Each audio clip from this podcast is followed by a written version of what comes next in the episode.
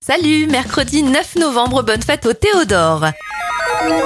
On débute avec les événements en 1904 et pour la première fois de l'histoire, un avion vole plus de 5 minutes. Les radios libres sont autorisées à émettre en 1981. En 1989, c'est la chute du mur de Berlin.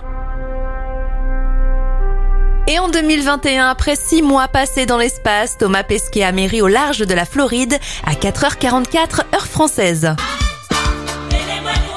Les anniversaires de stars, Joël Ursule, chanteuse de Zouk Machine à 62 ans, 50 ans pour l'acteur Eric Dane, vu dans Grey's Anatomy, le mannequin Baptiste Giabiconi à 33 ans et ça fait 39 ans pour Jennifer Ayash de Superbus.